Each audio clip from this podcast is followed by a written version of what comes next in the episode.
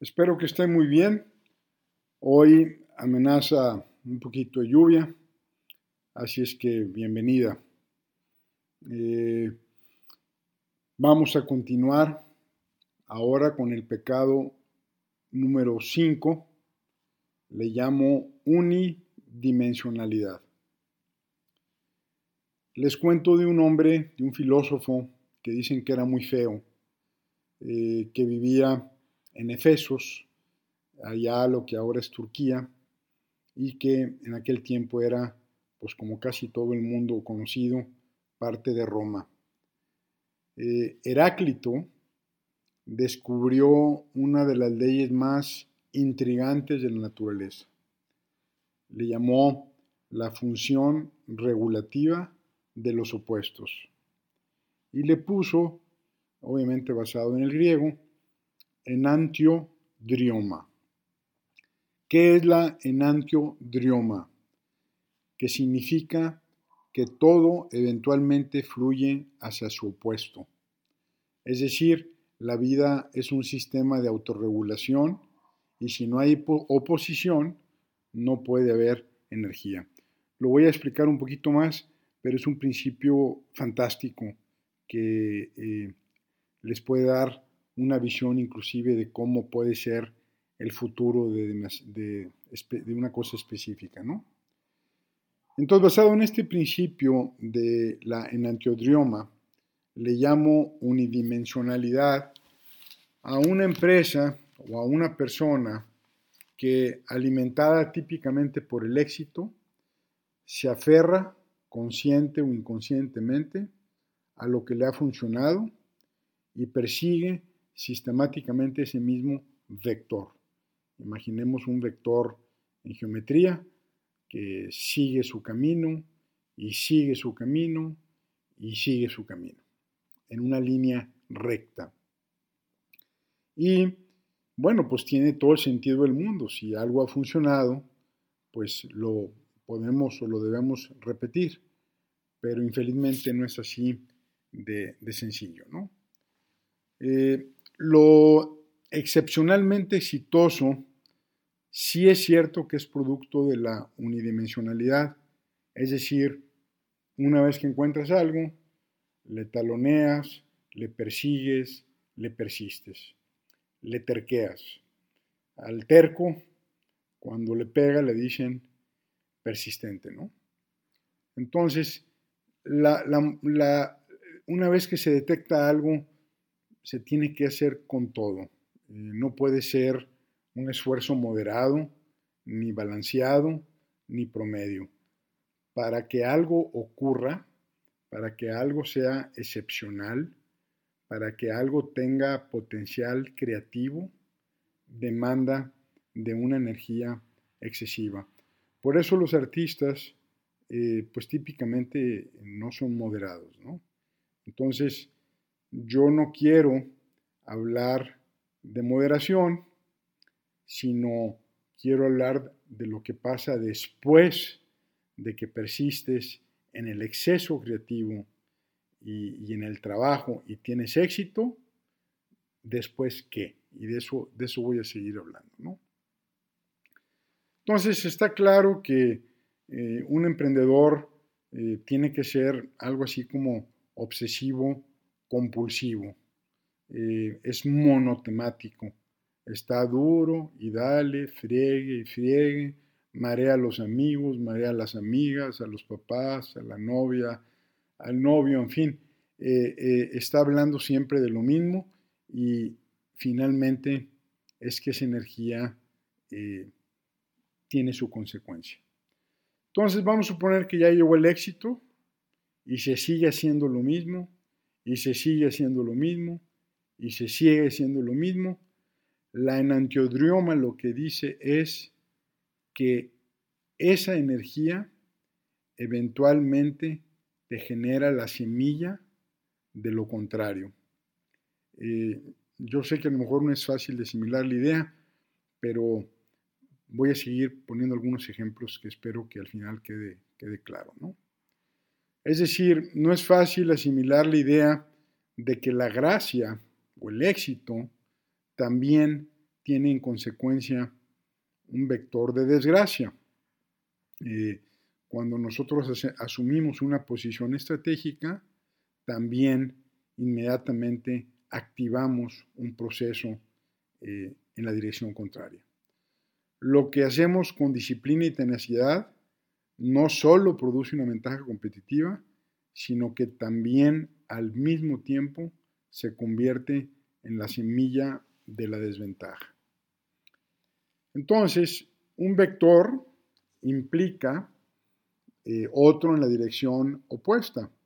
Por ejemplo, si una empresa decide realizar una expansión acelerada, se va sobre el vector de expansión, eventualmente esto acabará por desequilibrarla y demandará un esfuerzo de consolidación. Es decir, expansión acelerada, la enantiodroma es consolidación. Y viceversa, una consolidación eh, exagerada, es decir, este, todo el housekeeping optimizado, reducción de gastos, costos, cierre de fugas, la búsqueda obsesionada por la eficiencia. Esto eventualmente acabará por ensimismar a la compañía, entramparla en una rutina, a disipar energía eh, estéril, caer en entropía y entonces demandará lo contrario, demandará un esfuerzo de caos, de desequilibrio y eventualmente de expansión. Es decir, la solución de hoy se puede convertir fácilmente en el problema del mañana. Es decir, un exceso eventualmente te va a llevar al exceso contrario.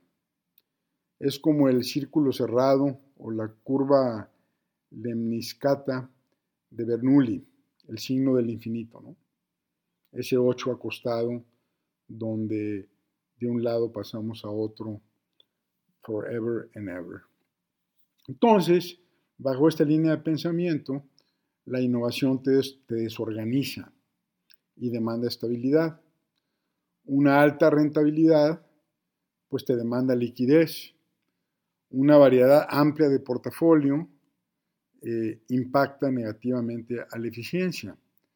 Un esfuerzo de diversificación de mercado eh, te va a obligar eventualmente a escoger para penetrar mercados. Eh, otro ejemplo, Michael Dell. Este, tuve el gusto de conocerlo hace algunos años. Dell empezó con eso, bueno, con el típico en su garage, es muy romántico empezar en un garage. Hasta los romances deberían empezar en el garage. Este, Dell escandaliza al mundo cuando asume exactamente eh, la posición contraria. En lugar de mandar o de tener eh, computadoras terminadas en las tiendas, él decide tomar órdenes y a los geeks, a los nerds, eh, armarles la computadora como ellos quieren, que la diseñen y se las manda de manera directa. No canal de distribución, este, un teléfono en aquel entonces, y luego, bueno, migró a, a la computadora, ¿no? Entonces, por años se persistió en la venta directa.